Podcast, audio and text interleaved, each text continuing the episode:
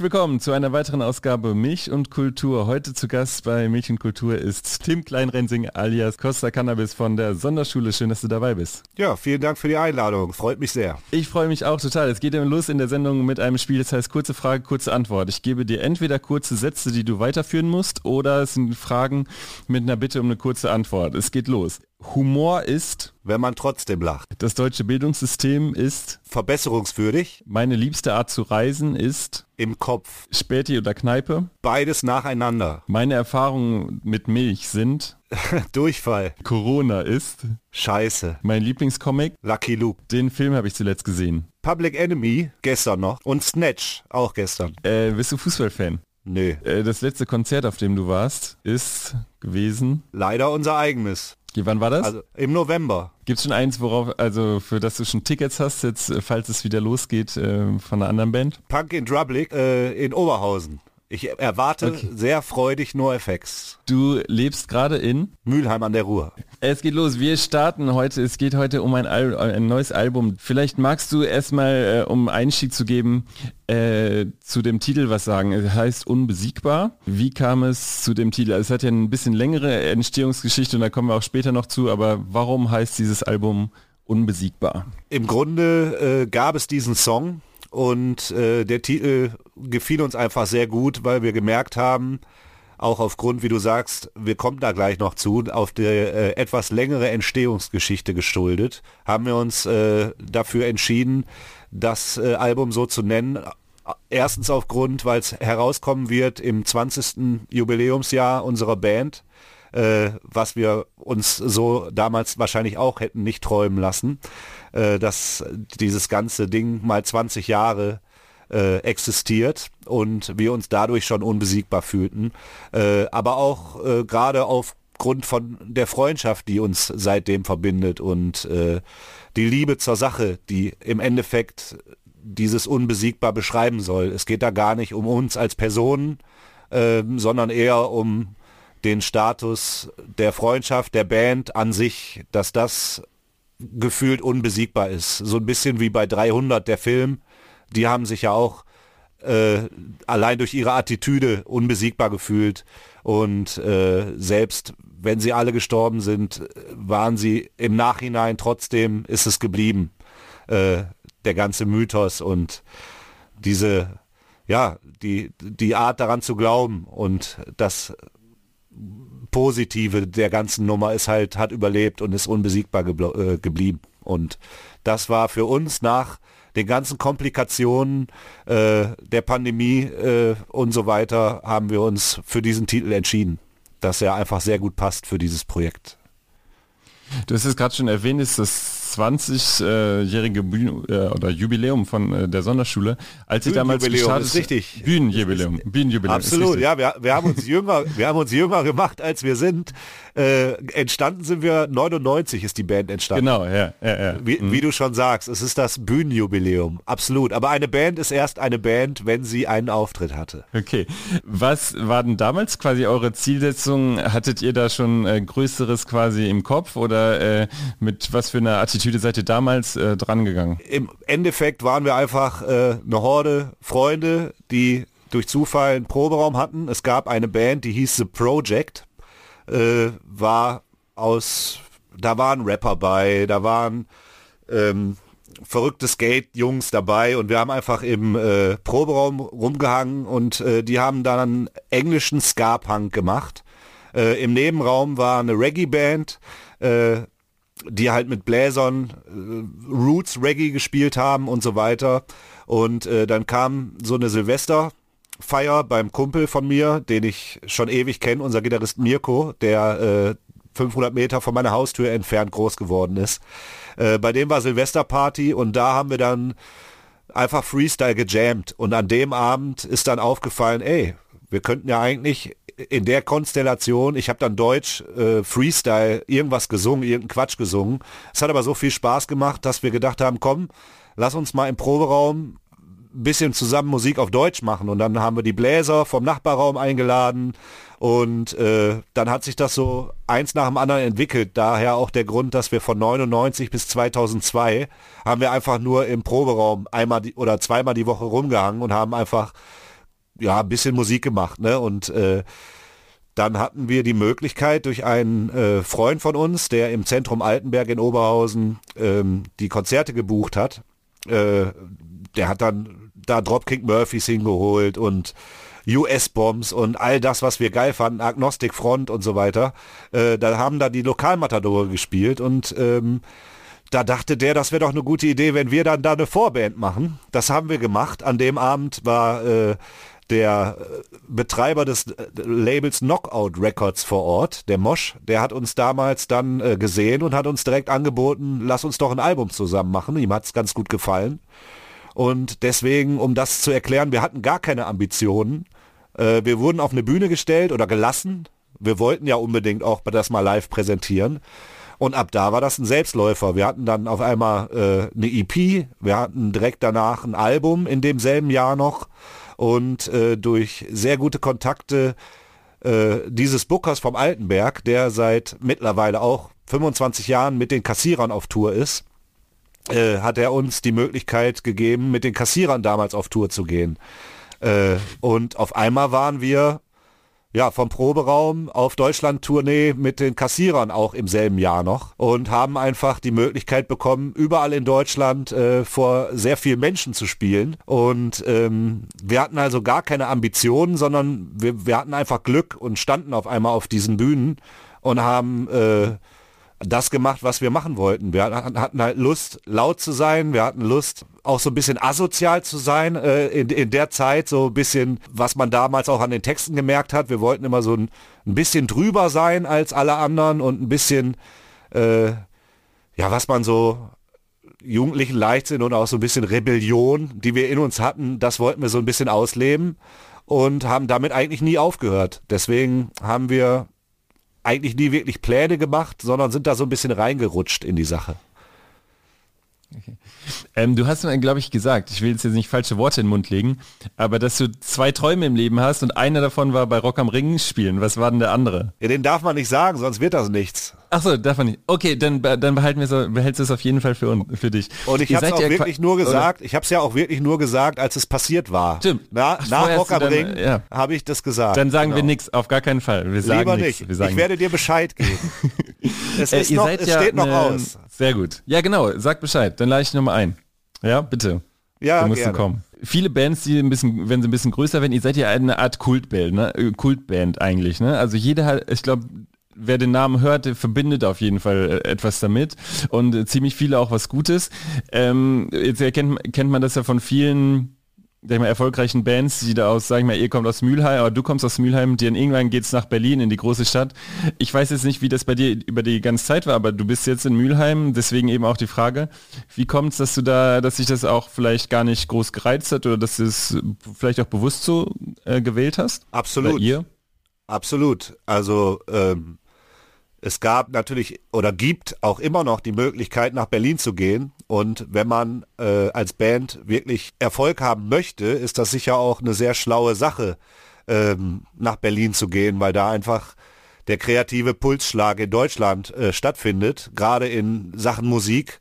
Und es auch immer wieder Beweise dafür gibt, dass es sich lohnt, dorthin zu gehen, um einfach Fuß zu fassen und ähm, durch Connections was ja ganz, ganz wichtig ist in der Musikbranche, äh, Vitamin B, dass man da einfach äh, durch Connections tägliches äh, an der Tür rütteln weiterkommt, als ähm, wenn man jetzt hier im Ruhrgebiet in Mülheim an der Ruhr sitzt, weil hier ist gerade musiktechnisch oder musikbranchentechnik, businesstechnisch äh, der Hund begraben, wie man so schön sagt. Hier passiert halt gar nichts. Aber genau das liebe ich an Mülheim Ruhr. Ähm, hier ist ja, der Ort, wo ich aufgewachsen bin. Hier sind all meine Freunde. Hier ist, oder all unsere Freunde. Wir kommen halt aus Mülheim an der Ruhr. Wir waren immer hier. Wir mögen das sehr hier. Das Ruhrgebiet ist einfach äh, jetzt nicht der schönste Ort optisch der Welt, aber doch ein sehr herzlicher, offener Ort, wo man äh, wirklich ganz entspannt und gemütlich sein Leben führen kann. und auch äh, größtenteils in Ruhe gelassen wird, weil man sich halt schon immer kennt. Äh, ein gutes Beispiel dafür ist Helge Schneider, der, glaube ich, mit der berühmteste Comedian ja. Deutschlands ist, wenn man jetzt Comedian dazu sagen möchte. Ist ja auch eher ein Musikclown. Aber der ist auch nie weggegangen, weil er es einfach hier sehr schätzt, äh, weil man hier, glaube ich, in Ruhe sein Leben leben kann. Und äh, da wir sehr große Fans von In Ruhe leben leben sind und äh, wie damals auch nicht unbedingt alles äh, darauf gesetzt haben, jetzt unbedingt Erfolg mit der Musik zu haben, uns war es immer wichtig, dass wir viel live spielen können. Und äh, die Möglichkeit ist ja jetzt auch gegeben. Und wir waren zeitweise 70 bis 80 Konzerte im Jahr unterwegs. Ähm, ich glaube so 2013 oder äh, 2012 waren wir so das erste Mal, äh, dass wir nur noch so gezielte Touren gefahren haben. Davor waren wir einfach gefühlt jedes Wochenende an irgendeiner Steckdose in Deutschland. Und äh, da war es dann auch schön, einfach wieder nach Mülheim zu kommen, um ganz in Ruhe an der Ruhr zu sitzen und ein Bier zu trinken mit seinen Schulkumpels, die man schon immer kennt und die man auch nicht missen möchte. So, das ist, also mir gefällt es hier sehr, sehr gut. Was ist denn dein Lieblingspilz? Das darfst du sagen. Ja, absolut, weil ich auch überhaupt kein Biertrinker bin, deswegen möge man mir verzeihen, wenn ich jetzt ganz stumpf Köpi sage. König Pilsener aus okay. Duisburg äh, schmeckt nicht allen, ähm, aber ich habe mich einfach dran gewöhnt, weil ich auch nicht wirklich Biertrinker bin. Ich trinke so ein, zwei Bier, ab dann äh, ist eher Schnaps so mit Mixgetränken meine Wahl. Bier ist nicht unbedingt mein Getränk. Ich habe nur eine Frage zu der langen Zeit eigentlich, die ihr jetzt ja als Band zusammen seid und das passt ja auch eigentlich zu dem Jubiläum. Ich habe viele Bands auch schon gefragt, so was ist das Geheimnis, wenn ihr so lange zusammen seid als äh, Musiker, auch als Freunde? Was ist das, was das trägt? Ähm, was würdest du sagen? Da gibt es ja sehr individuelle Antworten, aber was würdest du sagen, ist ähm, das Wichtigste, also zum Beispiel Kai Wingfelder von Fury in the Slaughterhouse hat gesagt, glaube ich, Humor ist das Wichtigste, Allerwichtigste. Dann Ingo von Dunas hat auch gesagt, glaube ich, Freundschaft so. Also auch, ähm, sag ich mal, den anderen so nehmen, wie er ist und äh, sich auch den Raum geben. Was würdest du denn sagen? Ich glaube, das ist eine Mischung aus beiden. Das sind auch beides sehr schlaue mhm. Menschen. Äh, die das auch aus eigener Erfahrung sehr, sehr gut beurteilen können. Die äh, Bands gibt es ja noch ein bisschen länger als uns sogar. Aber äh, ich würde da auch mit Ingo gehen. Vor allen Dingen Freundschaft ist wichtig. Ähm, also jetzt gerade, wie ich vorhin erwähnt hatte, äh, Mirko, der neben mir groß geworden ist quasi. Sein Vater hat mit meinem Vater schon zusammen Musik gemacht. Und äh, ich kenne den halt schon viel länger, als es diese Band gibt.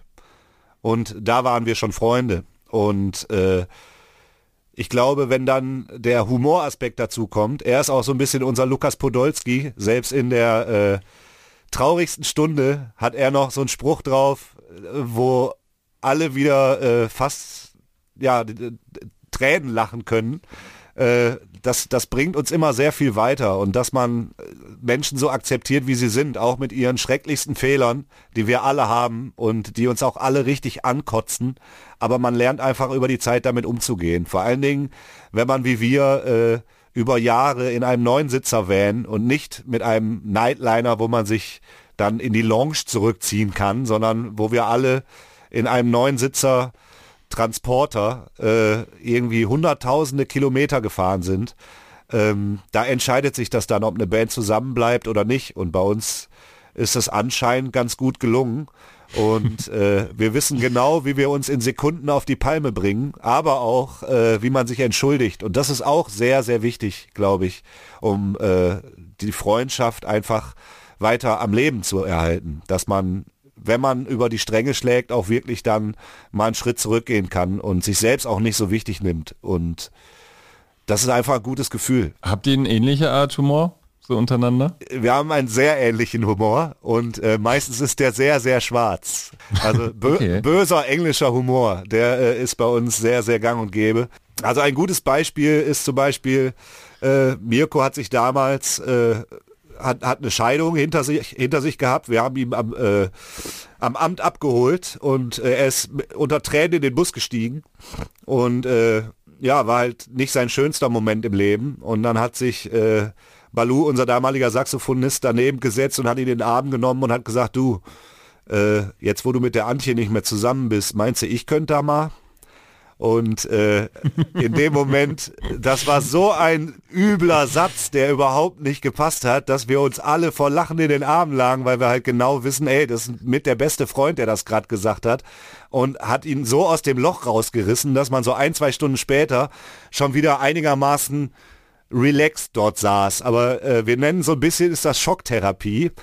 Ähm, aber es hat sehr gut funktioniert. Ähm, und ich glaube, jeder denkt jetzt, oh, das kann man doch nicht sagen, aber überlegt euch mal, es wäre echt euer bester Freund, dann ist das ja immer schon mal wieder eine andere Sache. Aber wir haben schon, ja, das ist so ein Beispiel für, wir haben doch sehr knackigen Humor manchmal, auf jeden Fall. Den versteht man vielleicht auch nur im Ruhrgebiet, ja. das weiß ich nicht, kann ich nicht einschätzen. Ihr seid jetzt schon lange zusammen. Du hast mal gesagt auf eine Frage, jetzt wieder, korrigiere mich, wenn ich falsch liege, auf eine Frage, warum ihr nicht expliziter politisch seid, dass äh, du dich gefragt hast, wieso sollen wir politisch sein? Also eigentlich sieht man es doch an, wie wir politisch ticken müssten oder das ist doch eigentlich ziemlich klar, wie wir politisch drauf sind. Ähm, trotzdem gab es ja mit 2017 ein bisschen politischeres Album. Wie ist denn, wie sind deine Gefühlswelt gerade? Was denkst du momentan über, äh, sag ich mal, politische Songs, wenn ich jetzt euer Album Album äh, unbesiegbar angucke, ist, ist relativ, ist vielleicht eher auf einer individuellen Ebene äh, so eine Ode ans Leben, aber mit vielen Facetten.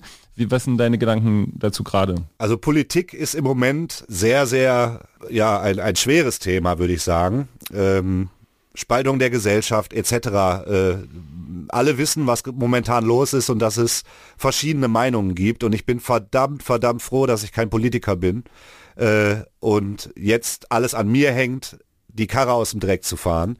Äh, aber es ist im Moment eigentlich, glaube ich, äh, ja, eine noch schwerere Zeit, als es 2017 war, wo wir uns da klar mal zu geäußert haben, wo wir dachten, jetzt ist eigentlich die Zeit, wo man nicht mehr schweigen darf und nicht mehr schweigen kann. Im Moment ist es eigentlich der Punkt gewesen, dass wir uns nicht politisch geäußert haben auf dem Album, weil es einfach, ich will mich damit gar nicht in meiner Kunst beschäftigen mit diesem Thema. 2017 ging es um eine Flüchtlingskrise, ab 2015 so ungefähr ging es äh, um Leute, die Hilfe gesucht haben und die nach Deutschland gekommen sind, um irgendwie leben zu können. Und äh, da gab es einen riesen Aufschrei von verschiedenen Ecken, dass das so nicht in Ordnung ist und dass die doch bitte bleiben sollen, wo sie herkommen. Und da fühlte ich mich persönlich angegriffen weil das alles in Frage gestellt hat, wofür wir leben und wie wir denken und was wir fühlen. Und im Moment ist es eigentlich noch eine viel, viel schwierigere Frage, weil es nicht nur Leute angeht, die jetzt irgendwo flüchten oder so, sondern es betrifft die ganze Welt. Die ganze Welt hat, hat gerade ein Riesenproblem und keiner weiß, wie man damit wirklich umgehen soll. Und äh, dass da die ganze Zeit noch Öl ins Feuer geschüttet wird, auf beiden Seiten habe ich das Gefühl, oder auf allen Seiten, es gibt ja nicht nur zwei Seiten, es gibt ja da unzählige Seiten und unzählige Meinungen. Äh, da hatte ich einfach, war auch überdrüssig äh, des ganzen Themas und habe mich da musikalisch bewusst rausgehalten. Und ähm, drück einfach nur die Daumen, dass äh, langsam aber sicher mal wieder miteinander gesprochen wird und dass man sich an den Tisch setzt und irgendwie ja auf einen Konsens kommt, dass man jetzt nicht irgendwelchen Leuten auf Teufel komm raus äh, seine Meinung aufzwängen will, sondern dass man einfach, ich sag mal, wenn ein Boot voll Wasser läuft, dann sollte man zusammen scheppen und nicht sagen, nee, schepp du mal, äh, du hast einen grünen Eimer, ich habe einen blauen. Der blaue ist nicht zum Scheppen, der blaue ist äh, irgendwie, keine Ahnung, zum Muscheln sammeln. Und der andere sagt, nee, der grüne, also irgendwie, ich kann das gar nicht so gut in Worte fassen, wie es bei anderen Sachen, die halt völlig klar sind. Daran merkt man, wie, wie unklar diese Situation gerade ist. Aber ich würde mir einfach wünschen, dass man einfach zusammen guckt, dass man aus dieser ja, Pandemie wieder rauskommt, weil es kann ja nicht sein, dass das jetzt für immer so bleibt. Und äh, gerade Politiker sind gewählt worden, die sollten es doch bitte richten und äh, nicht alles ans Volk weitergeben oder an die einzelnen einzelnen äh, Bundesländer, die dann entscheiden und immer möglichst das weiterreichen, dass irgendwer soll das mal entscheiden, ähm, das macht mich gerade so ein bisschen mürbe und äh, man merkt, dass es so in die Wohnzimmer der Leute getragen wird und dass da wirklich eine Spaltung stattfindet und das nicht nur hier und da, sondern wirklich überall, in Familien, äh, überall. Das ist einfach im Moment so krass, dieses, äh, ja, dieses Gefühl, was da vermittelt wird und das seit mittlerweile zwei Jahren.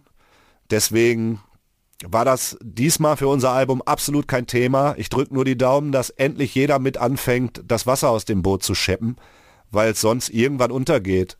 Und dann wird sich zeigen, ja, wer jemand anders als äh, Schwimmreifen nutzt und äh, wer wen aus dem Rettungsboot kickt und dann geht's ans pure Überleben und ab da gibt's keine Freunde mehr. Das ist leider Fakt, was viele andere Situationen in der Vergangenheit gezeigt haben. Und da habe ich wirklich Angst vor. Ihr liefert auf jeden Fall auf eurem Album ziemlich viel äh, positive Energie, um zum Beispiel vielleicht diese Pandemie äh, zu überwinden oder auch äh, einige Krisen.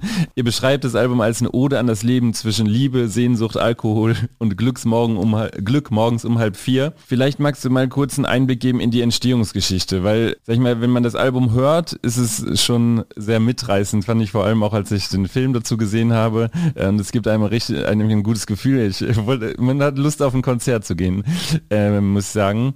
Trotzdem äh, gab es ja auch auf dem Weg oder als es ich weiß nicht, ob das ganze Album schon fertig war, gab es ja auch einen Todesfall in eurer Band, äh, der das Ganze dann noch nach, also die Veröffentlichung zweier Songs zumindest nach hinten verschoben hat. Ähm, und außerdem ja die Pandemie schon die ganze Zeit. Ähm, wie ist denn äh, dieses Album entstanden? Und dann kommen wir später mal zu den einzelnen Songs, damit du vielleicht mal die Facetten dieses Albums auch mal zeigen kannst. Also um ehrlich zu sein, hatten wir ähm, diese sechs Songs, die du jetzt alle gesehen hast, waren die ersten sechs Demos, die wir aufgenommen haben. Ähm, da hatten wir auch wirklich nur Demos fertig, als dann die Pandemie kam äh, und wir ein halbes Jahr nicht mehr ins Studio gehen konnten. Und genau in diesem halben Jahr, äh, da Stillstand für mich einfach oder kreativer Stillstand ist nicht gerade mein Ding, sage ich mal. Und als wir ein halbes Jahr nicht mehr ins Studio konnten, um an den Songs zu arbeiten oder am Album zu arbeiten, habe ich einfach gedacht, die Songs sind jetzt schon so gut. Ähm, Im Endeffekt, egal was jetzt noch kommt, lass uns doch einfach zu diesen sechs Songs eine Miniserie oder einen Film drehen. Im Endeffekt war, der, war die Idee, einen Film zu drehen und im Endeffekt haben wir nachher eine Miniserie draus gemacht, damit nicht nur an einem Tag der Film gezeigt wird und dann war es das mit, dem, mit der Vorfreude aufs Album. Das wäre dann sehr schnell gegangen. Und äh, ja, das waren die ersten sechs Songs und äh, dann kam die Idee, lass uns die Zeit nutzen, äh, wo wir jetzt nicht kreativ ins Studio gehen können und einfach habe ich einen Film dazu geschrieben und mit der Hilfe von Ingo Schmoll, der äh, jahrelange Erfahrung mit Fernsehen und so weiter hat oder auch die äh, Donuts-Doku gemacht hat und Florian Ehlich, der Flo, der äh, komplett für Artwork und alles, was ähm, Optik an diesem Album zu tun hat, verantwortlich ist, äh, von Video bis äh, Cover und so weiter und Fotos. Äh, mit denen habe ich mich dann zusammengesetzt und äh, Ralf Richter zum Beispiel angerufen und gefragt, ob er nicht Lust und Zeit hätte, uns bei der Idee zu unterstützen. Und da die auch gerade alle nicht drehen konnten, äh, aufgrund der Pandemie, außer in kleinen Gruppen, was aber bei Großprojekten halt eher ein bisschen anders aussieht als bei uns, hatten wir auf einmal die Möglichkeit, sowas in die Tat umzusetzen und haben dann den Film gedreht. Ähm, und ich glaube, ein halbes Jahr, dreiviertel Jahr später sind wir erst wieder ins Studio gekommen, um dann den Rest der Platte fertig zu machen und haben zeitgleich dann immer an dem Film geschnitten und so weiter. Das ist quasi aufgrund der Pandemie überhaupt die Möglichkeit entstanden, sowas zu machen. Sonst hätte sowas, glaube ich, niemals gegeben. So, dann hätte man wieder zwei, drei Videos zur Single veröffentlicht und ganz normal so einen Albumzyklus gemacht. Aber äh, dadurch, dass wir plötzlich so viel Zeit hatten und die nicht einfach nur ungenutzt auf der Couch sitzen wollten, äh, verstreichen lassen wollten, haben wir das so gemacht. Dann gab es ja im Juni äh, letzten Jahres noch, äh, also euer Gitarrist ist äh, verstorben. Was hat das vielleicht, was hat das mit dem, mit eurer Band gemacht? Ich meine, das ist ja, das äh, verändert ja alles. Alles. Auf jeden Fall. Also es hat uns auf jeden Fall komplett den Boden unter den Füßen weggerissen und äh, ja, da war erstmal nichts mehr. Da war einfach nur noch Trauer, Unverständnis, das war wirklich vom, also ich habe einen Anruf gekriegt von seinem Bruder, dass er im Krankenhaus ist und eine Woche später war er tot. So, ich glaube sechs Tage später. Mhm. Äh, ich war noch einmal da, ich konnte ihn auch noch mal sehen und mit ihm sprechen, aber äh, da war mir auch nicht klar, dass er zwei Tage später wirklich weg ist. Und äh, ja, unfassbar, was das mit einem machen kann. Habe ich so auch in der Art noch nicht erlebt. Ich hatte schon Leute in meinem Umkreis, die gestorben sind, aber so ein also wir sind halt Familie, ne? Wir, ich habe vorhin gesagt, wir sind hunderttausende Kilometer zusammen in den Bus gefahren. Wir haben alles zusammen erlebt, äh, die letzten 20 Jahre. Äh, ich glaube, ich habe ihn mehr gesehen als alle anderen aus meiner wirklichen Familie. Äh, und es hat so sehr wehgetan und uns allen einfach äh, komplett erstmal die Vision und alles genommen. Es gab nichts mehr außer den Fokus darauf, wir müssen ihn jetzt beerdigen, wir müssen jetzt erstmal schauen in Ruhe, äh, ihm das letzte Geleit geben, erstmal schauen, wie kommt die Familie von ihm zurecht. Wir müssen uns darum kümmern äh, oder wollten uns, mussten ja nicht, aber wir wollten das machen und haben erstmal wieder alles auf Eis gelegt, weil eigentlich sollte ja genau ein, zwei Wochen später, ich habe das nicht mehr im Kopf, das war so eine ziemlich, ziemlich äh, vernebelte Zeit, ähm, um jetzt genau die Zeitangaben zu machen, aber ich glaube, zwei Wochen später sollte das Video kommen, Gute Zeiten, das erste Lebenszeichen des neuen Albums. Mhm. Und daran war einfach überhaupt nicht mehr zu denken. Ähm, und ja, wir haben ihn dann äh, erstmal beerdigt und äh, dann war erstmal nur Trauern angesagt. Also wir haben dann wirklich ein, zwei Monate äh, sehr, sehr hart damit gekämpft und die ganze Zeit auch überlegt. Wir hatten ja schon anderthalb Monate später äh, Konzerte zugesagt ob man die jetzt spielt, mhm. ob man die nicht spielt, Open-Air-Konzerte. Und das war alles nicht, nicht, äh, nicht annähernd klar, was, wie machen wir das jetzt? Können wir das überhaupt tun? Äh, tja, das war alles in Frage gestellt. Und da ist, glaube ich, auch ganz gut, dass man äh, in Mülheim-Ruhr wohnt und immer noch die Leute um sich hat, die man halt schon immer um, um, um, um sich herum hat, äh, denen man blind vertraut und äh, ja, mit vielen Gesprächen und viel auch internen Gesprächen in der Band und viel Zusammenhalt äh, haben wir uns dann dazu entschieden, lass uns mindestens probieren, das zu machen. Lass uns das weiter durchziehen. Mhm. Bluby äh, hätte das auf jeden Fall gewollt. Gerade jetzt, wo alles fertig ist, äh, wird er ja auch er, er hat einen großen Teil der Musik gemacht, er wird dadurch auch weiterleben und er hätte nie gewollt, weil er aufhört zu leben, dass wir jetzt auch aufhören, alle äh, an die Band zu glauben und all das, was wir jahrelang, wir haben alles dafür liegen lassen für diese Band. Wir können nicht jetzt auf einmal aufhören. Äh, das ist so mitgeschwungen die ganze Zeit und haben dann durch Pfaff einen äh, Freund aus Düsseldorf, der früher bei The Tips äh, Bassist war, der auch mit uns auf Tour schon war und so weiter, äh, einen super lieben netten Typen gefunden, der uns sagte, ich stärke euch den Rücken, ich ziehe mir das alles drauf und hat sich in anderthalb Wochen alle Songs draufgezogen äh, und hat dann mit uns im August diese Konzerte gespielt.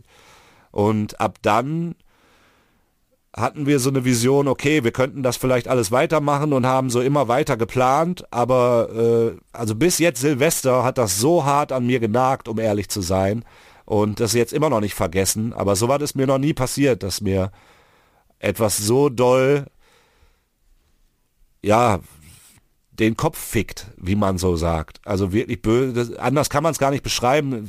Das ist so hart gewesen und immer noch nicht verarbeitet. Aber äh, all das, was wir da seitdem gemacht haben, hat so viel mehr Positives hinterlassen als Negatives durch die Musik und durch die Live-Konzerte, dass ich sehr, sehr glücklich bin, dass wir uns so entschieden haben, auf jeden Fall. Aber ich wünsche so etwas niemandem. Würdest du auch sagen, das ist dadurch das emotional aufgeladenste Album der Sonderschule bisher? Auch durch die Umstände, aber auch vielleicht durch die, durch die Inhalte, über die ihr singt? Zum einen ja, aber das ist erst im Nachhinein so krass so geworden. Also ich sag mal, die Pandemie war für uns alle schon so krass, dass es emotional natürlich da schon den äh, Songs ein neues, in, also eigentlich ein neuen, neues Fundament gegeben hat, äh, was glaube ich auch Hörern, die jetzt nicht genau die Intention wissen, warum ich die Songs geschrieben habe, äh, nochmal ein ganz neues Bild vermitteln. Aber auch nachdem Blueby dann gestorben ist, haben für mich ganz, ganz viele Songs ganz andere Bedeutungen gekriegt. Oder äh, noch eine zweite Bedeutung dazu. Und ich glaube, dadurch ist es absolut das emotionalste Album, was wir je geschrieben haben. So, auf jeden ja. Fall. Das schwingt überall mit jetzt. Vielleicht auch der Titel Unbesiegbar. Das ist eine ganz andere Konnotation nochmal. Ja, aber das ist ja äh, im Endeffekt werden jetzt viele wahrscheinlich äh, sagen, ja, anscheinend waren sie ja nicht unbesiegbar, aber alle mhm. Solos, die er eingespielt hat und alle Gitarrenmelodien sind für immer hörbar. Mhm. Egal wann, äh, es sei denn, das Internet wird abgeschaltet, aber dann wird irgendwo noch eine Vinyl rumliegen und dann legt man die auf und ja, Daniel Blubby Juncker, wo immer jeder gesagt hat, ach der Blubby hier aus Oberhausen, der raucht gerne, der trinkt gern Schnaps und der fährt durch die Lande und macht Musik. Das ist ein Hallodri. Der wird niemals eine Säule der Gesellschaft, was weiß ich, als er 16 war. So, ja. Aber der ist unsterblich. Für der, die Musik wird für immer da bleiben. Äh, und alles das, was er geliebt hat, ist jetzt für alle Menschen hörbar, immer noch. Und wer hat das wer hat das geschafft? Also, oder wer hat, wer hat sowas hinterlassen? Ne? Deswegen, eigentlich ist er ja unbesiegbar. So, vielleicht kommt jetzt nichts Neues mehr dazu, weil es nicht mehr möglich ist, mit ihm aufzunehmen. Aber im Endeffekt äh, ist es gerade jetzt noch wichtiger, äh, dieser Titel für uns. Obwohl damit ja auch nie wir gemeint waren. Denn niemand ist unbesiegbar. So, ne? Also für uns war es immer eher die Freundschaft, und gerade Liebe ist das, ist wirklich unbesiegbar, Liebe. Wenn man liebt, dann liebt man. Da wird nichts, irgendwas dran ändern können. Und äh, deswegen war uns der Titel auch so wichtig. Das kann man doch gut so stehen lassen. Vielleicht magst du mal einen kurzen Einblick geben in die Idee des Films. Worum geht es in dem Film? Äh, was passiert in der Miniserie? Ja, ja, du, du sagst schon richtig. Eigentlich ist es ein Film. Wir haben uns äh, beholfen nachher und eine Miniserie draus gemacht. Aber es geht im Endeffekt darum, äh, um ein, ja vielleicht um mein jüngeres Ich. Vielleicht.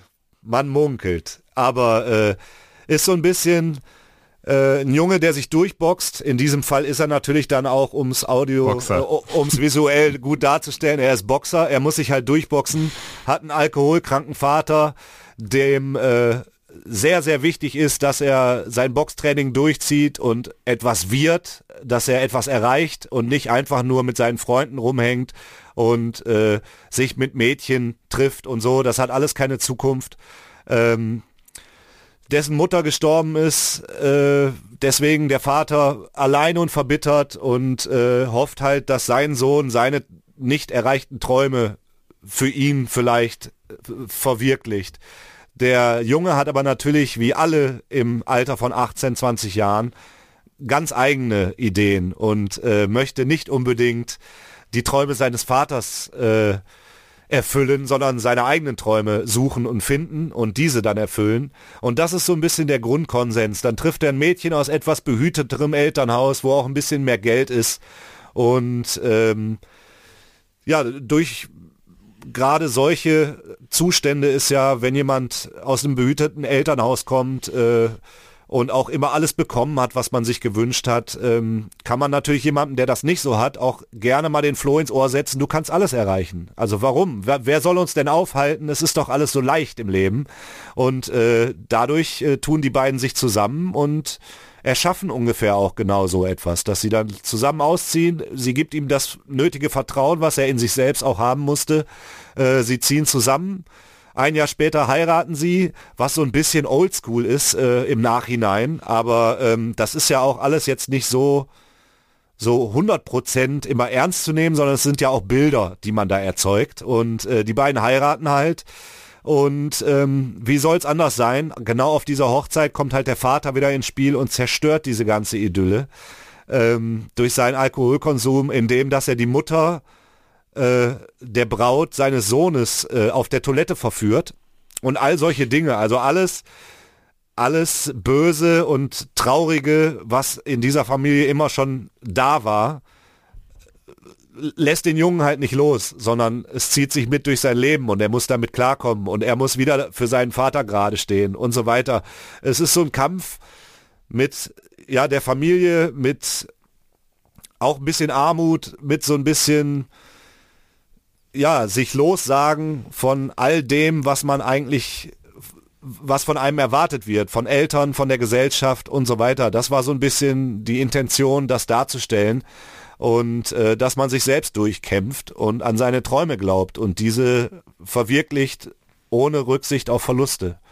Und ähm, hätten wir den Film anderthalb Stunden gedreht, hätte man da noch viel besser ins Detail gehen können. Aber das war so un ungefähr äh, das Bild, was ich dabei hatte, äh, was ich gerne filmisch umsetzen wollte.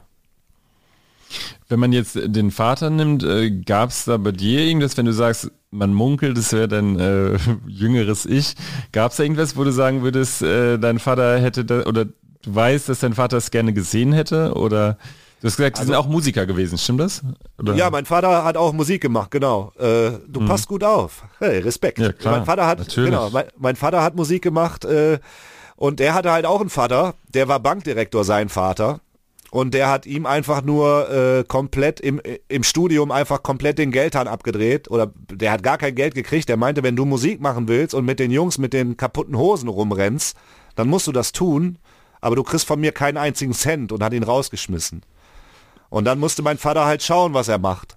Und mein Vater hat halt damals gemerkt, mit seiner Band, der hat Covermusik gemacht und was man früher gemacht hat mit einer Skiffle-Band und so, damit konnte man kein Geld verdienen. Wer weiß, hätte er es 20 Jahre gemacht, wer weiß. Aber zu der Zeit war das eine andere Nummer.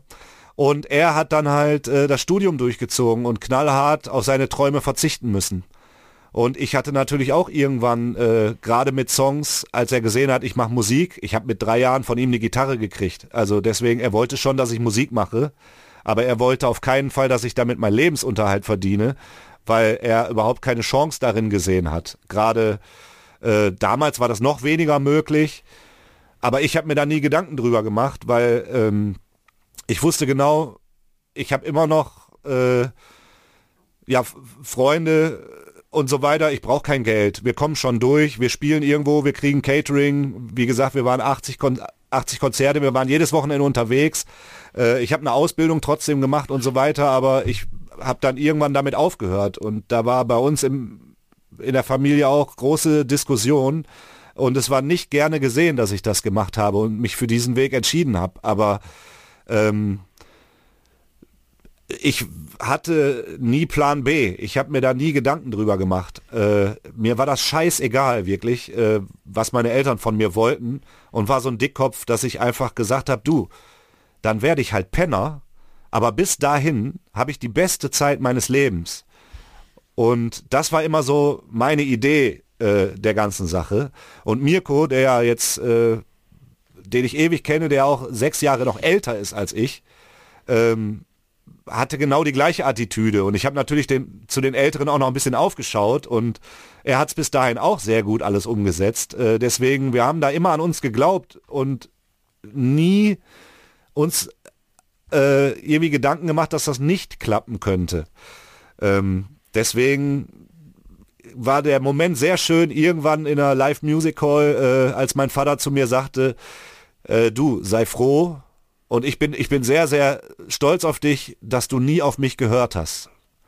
Das ja, cool. hat er wirklich mhm. irgendwann zu mir gesagt und äh, das war ein sehr schöner Satz. Ja, das war ja. ein schöner Satz, äh, der mich auch sehr gefreut hat. Aber bis dahin hat es, ich glaube, 17 Jahre gedauert und ähm, ich glaube auch die ersten 15 Jahre waren die nie auf dem Konzert von mir. Also die haben immer nur die Musik gehört, dann aus meiner Freundin hängt ein Faden und was weiß ich, was wir früher für Musik gemacht haben die haben sich nie weiter damit beschäftigt. Das war immer so, oh Gott, das, das wird ganz, ganz übel enden.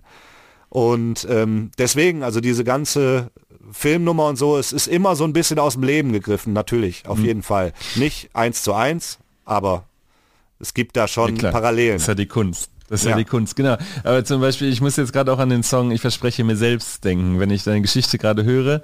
Dieses, äh, ich verspreche mir selbst, auch wenn die Besten untergehen, äh, surfe ich weiter bis zum Strand im Hurricane ähm, und ich stehe für mich ein quasi und kämpfe weiter. Oder was, was war die Intention dieses Songs? So, äh, sehr schöner Song, finde ich.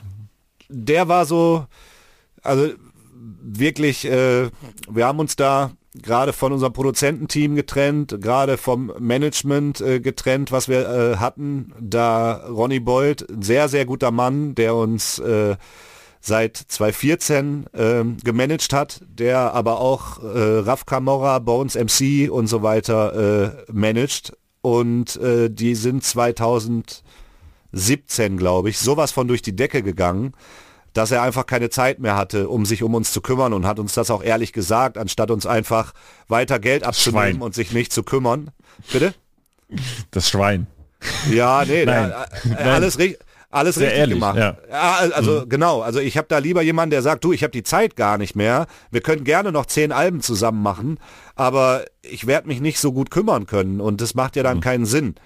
Und ähm, dann war auf einmal Pandemie und äh, alles kam so zusammen in dem Moment, wo ich dann dachte so, fuck, ich stehe hier ganz alleine gerade und probiere irgendwie dieses Album zu machen und alles liegt auf meinen Schultern und äh, wie wird das? Wie, wie soll das alles funktionieren? Und äh, sowas hatte ich schon öfter im Leben. Und da war aber immer klar so, ey, ich muss halt weiter durchziehen. Ich muss einfach weiter dran glauben und ich muss einfach weiter mein Ding machen. Und nicht ich muss, sondern ich will.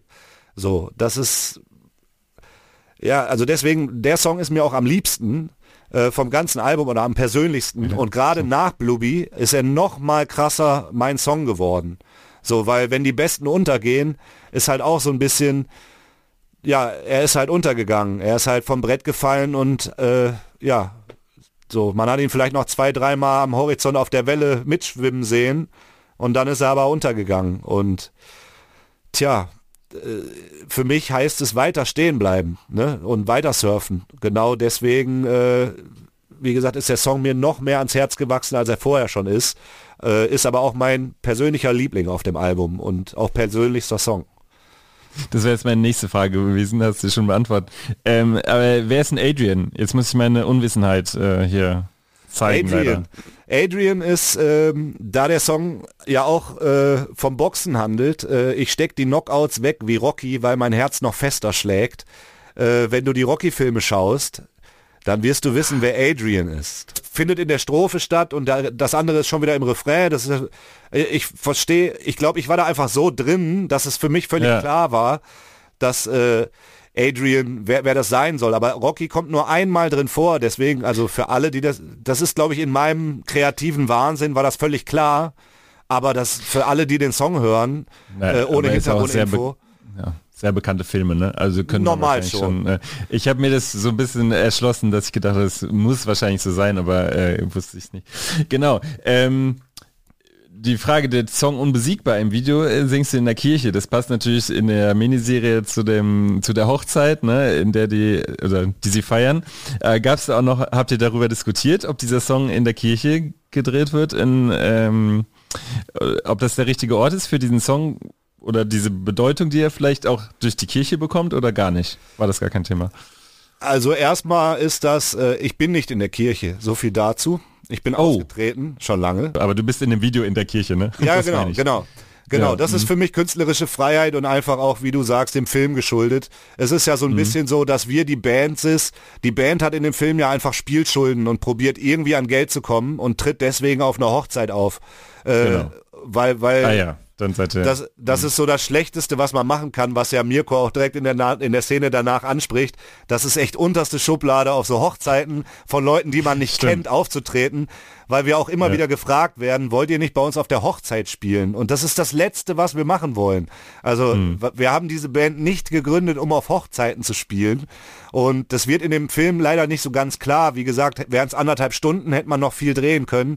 Aber ähm, eigentlich ist der äh, Aspekt, dass wir da eingeladen wurden, an dieser Hochzeit teilzunehmen und deswegen sind wir einfach in die Kirche gegangen, auch weil es schöne Bilder sind und so weiter. Auf jeden Fall. Und, ja. und äh, auch weil die Toten Hosen haben zum Beispiel mal äh, ein Video in der Kirche gemacht, wo sie dann Bier trinken und so ganz böse. Und November Rain von Guns N' Roses hat mir in der Jugend sehr, sehr gefallen, das Video, wo er in der Kirche jemanden heiratet, wo sie nicht mal weiß, dass der Pfarrer echt war und angeblich waren sie danach ja wirklich verheiratet. Und es gibt so schöne Musikvideos in der Kirche, da wollten wir das einfach auch mal machen. Aber äh, es ist auch im Nachhinein, der Song ist so poppig geworden, dass wir ja, uns dachten, ne. ne, dass wir uns einfach auch dachten, ey komm, jetzt haben wir uns, jetzt haben wir die Eier, so einen poppigen Song zu bringen. Wo soll man den hören? Vielleicht ja auf Hochzeiten. Und warum dann nicht einfach allen die Vorlage spielen? Du, das ist jetzt der Hochzeitssong. Hör ihn dir an oder nicht. Äh, wir sind da einfach so, das passte bildlich gut, es passte zum Song. Äh, deswegen haben wir gedacht, komm, wir beißen in den sauren Apfel und machen es einfach mal in der Kirche. Und ähm, mir gefällt es auch immer noch sehr gut, wobei ich halt sehr kritisch der Kirche gegenüberstehe und all dem, äh, wofür sie stehen. Was würdest du dir denn wünschen, äh, wenn ihr jetzt auch bald hoffentlich wieder live spielen könnt, was mit dem Album passiert? Wann würdest du sagen, ich bin total zufrieden, was wir damit ausgelöst haben? Gibt's da, hast du da sowas im Kopf, wo du sagen würdest, das weiß nicht, bestimmte Konzerte, bestimmte Erlebnisse, wo du sagen würdest, dann hat sich das auch gelohnt oder das möchte ich jetzt erreichen mit dem Album so. Auslösen vielleicht auch. Mhm. Also auslösen, äh, also erreichen ist so gar nicht so wichtig, aber auslösen mhm. fände ich wirklich schön, wenn ich äh, hier und da, was ich auch sehr oft gesehen, da kribbelt es mir jetzt schon wieder in der Nase.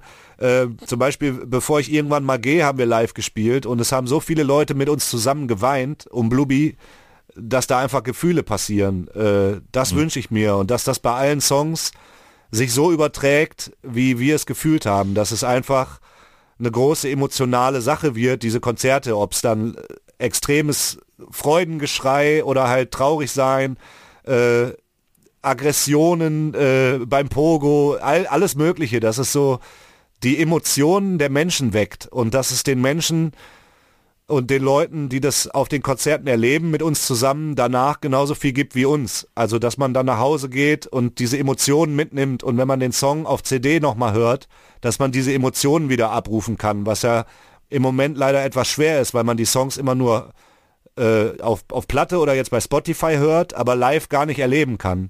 Und ich glaube, live erwecken solche Songs erst richtig zum Leben und äh, geben einem das Gefühl mit, was äh, sich dann für immer einbrennt und was sich dann quasi mit der Band und mit dem Song verbindet und wo dann auch so eine Liebe entsteht zu der Band, zu den Songs und äh, Erinnerungen einfach auch an bestimmte Momente und so weiter. Also ich weiß jetzt noch, wenn ich äh, alte Songs höre, wow, den habe ich immer mit 18 da und da gehört. Und das war der Sommer äh, 2003 oder so für mich.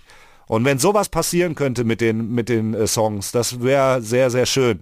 Gerade wenn wir jetzt unser Open Air im Sommer in Gelsenkirchen spielen, würde ich mir wünschen, dass danach viele, viele Geschichten und Momente, wie ich ja auch so schön sage in einem Song, sich einbrennen bei den Leuten und äh, sich für immer mit uns verbinden. Das wäre einfach sehr, sehr schön. Da würde ich mich sehr freuen. Da äh, würden wir uns auch freuen. Also ich finde es ein sehr mitsingbares äh, Album mit auch tatsächlich viel Hymnencharakter. Ähm, und es ist auf jeden Fall, macht Lust auf Konzerte. Das finde ich äh, sehr, sehr schön. Ich muss dir eine, dir eine Frage stellen, jetzt mal abseits von dem Album. Ihr habt ja früher vielleicht auch mehr quatschige Songs gemacht, sag ich mal, äh, über Themen oder wo ihr euch auch vielleicht gar nicht so ernst äh, genommen habt. Wo, was würdest du denn sagen von den Songs, wo du sagen willst, das war damals so eine, da waren wir jung und wild und so. Äh, trotzdem geiler Scheißsong. So. Vielleicht sage ich das ganz, mal so. Da gibt's ganz, ganz viele. viele Hast du einen Favoriten? Favoriten, äh, du sagst, äh, Scheiße, will ich auf gar keinen Fall mehr singen, aber richtig geil. Ja, also es gibt, also wenn ich einen richtig geil finde, würde ich ihn auch gerne noch singen. So, es gibt einen Song, ja, äh, den mh. hatte ich auch vorhin mal angesprochen, Faden.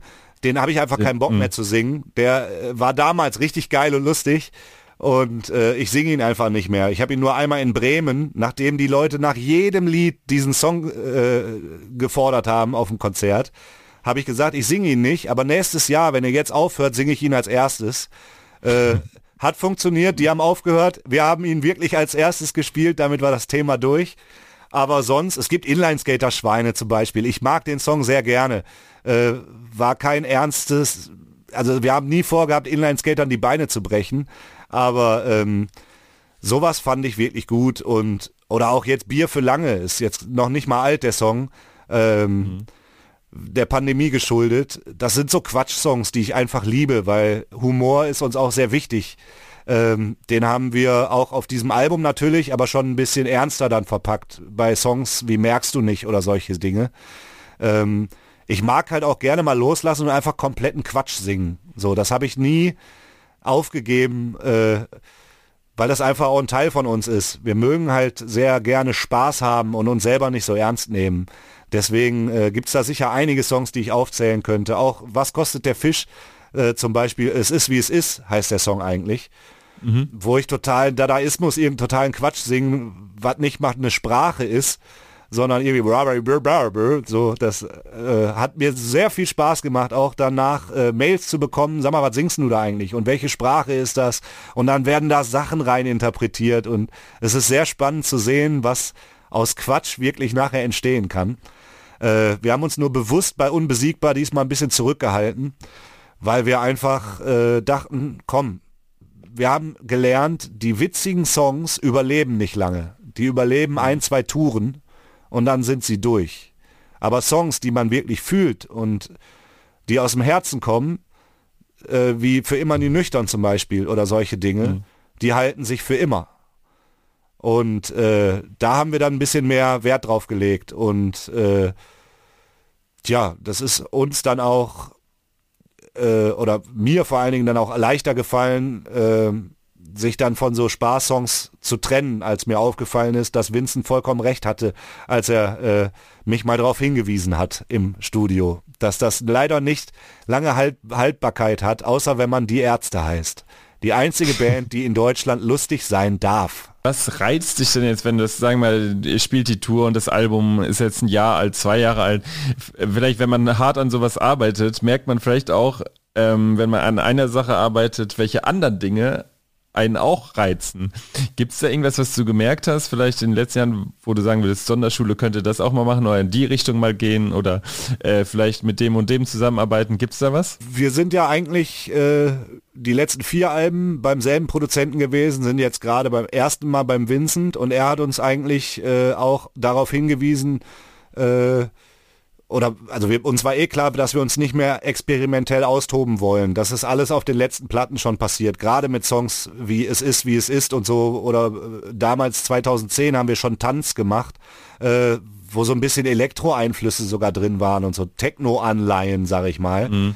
Äh, wir haben uns da schon experiment tierfreudig ausgelebt im Studio. Und zwar eigentlich klar, dass wir uns auf unsere Wurzeln zurückbesinnen wollen, was auch ein großer ausschlaggebender Punkt war, sich für Vincent Sorg zu entscheiden, weil er halt äh, Rock und Punk und so weiter äh, Produzent ist und im Endeffekt alles nur noch größer machen kann äh, vom musikalischen Input oder vom, vom Output auch, vom, vom wie es knallt, wie es klingt und so weiter. Äh, deswegen haben wir uns auch äh, gerade für ihn entschieden, äh, weil wir eigentlich back to the roots wollten und uns wieder darauf besinnen, was wir eigentlich lieben. Ska, Reggae, Punk und äh, verzerrte Gitarren, Tempo, viel Tempo, dass man äh, live auch tanzen kann und so weiter. Das war uns diesmal einfach viel wichtiger, uns auf unsere Roots zu besinnen und ein bisschen uns zwar weiterzuentwickeln, aber eher auch zum Anfang und zur Essenz der Band zurückzukehren. Das war uns ganz wichtig.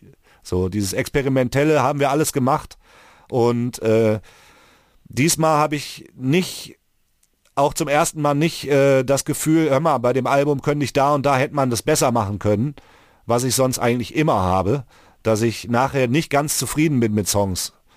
Äh, oder nicht ganz zufrieden. Äh, man ist ja als Künstler nie fertig, weil dann könnte man aufhören. Ne, wenn man der Meinung ist, du hast jetzt das Beste gemacht, was du je gemacht hast, dann könnte man sein lassen.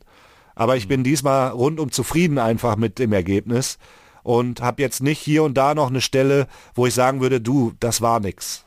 So und äh, allein darauf bin ich schon äh, sehr beruhigt. Das äh, hat uns, glaube ich, auch die Experimentierfreudigkeit, dass wir es weglassen, auch sehr, sehr dazu beigetragen, dass ich mich jetzt so wohl fühle, weil man nicht noch 20 Ideen gleichzeitig bei einem Song immer ausprobieren wollte. Ne? Ich habe vorher Songs in verschiedenen äh, Tempis, in verschiedenen äh, Genres immer einen Song in drei verschiedenen Genres gemacht. Einfach nur um zu gucken, wie er mir am besten gefällt. Das ist diesmal alles weggefallen. So. Das klingt, das klingt mir sehr nach Wohlfühlen und äh, sehr nach Erfülltsein auch. Äh, ja. Das wünsche ich euch auf jeden Fall in eurer Zukunft, dass es äh, so bleibt. Ganz am Ende der Sendung darf jeder äh, Gast ähm, dem Publikum eine Musik- und eine Buchempfehlung mit auf den Weg geben. Wenn du das magst, darfst du es machen. Musik, das darf ein Song sein, das darf aber kann auch ein Album sein, eine EP und ein Buch, wenn du magst. Ähm, ich würde vorschlagen, Musik würde ich wahrscheinlich, ja gut, wenn ich das jetzt vorschlage, das kennt ja wahrscheinlich schon jeder, dann muss ich ja eher was nehmen, wahrscheinlich, was man jetzt nicht unbedingt kennt, oder ist es... Kann, kannst auch eins nehmen, was man kennt und eins, was man nicht unbedingt kennt. So vielleicht. Okay. Ähm, Musik würde ich dann vorschlagen, also Danger Dan hat mich umgehauen mit dem letzten mhm. Album, deswegen, äh, das kennt aber jeder, deswegen würde ich sagen, hört euch Pod Rhythm an.